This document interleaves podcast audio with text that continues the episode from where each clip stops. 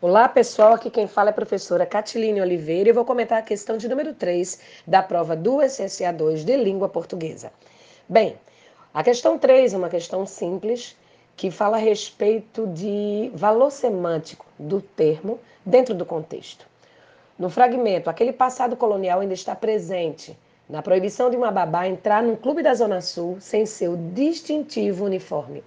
A palavra distintivo foi destacada e imprime ao termo uniforme um efeito de sentido associado à discriminação e exclusão, letra C.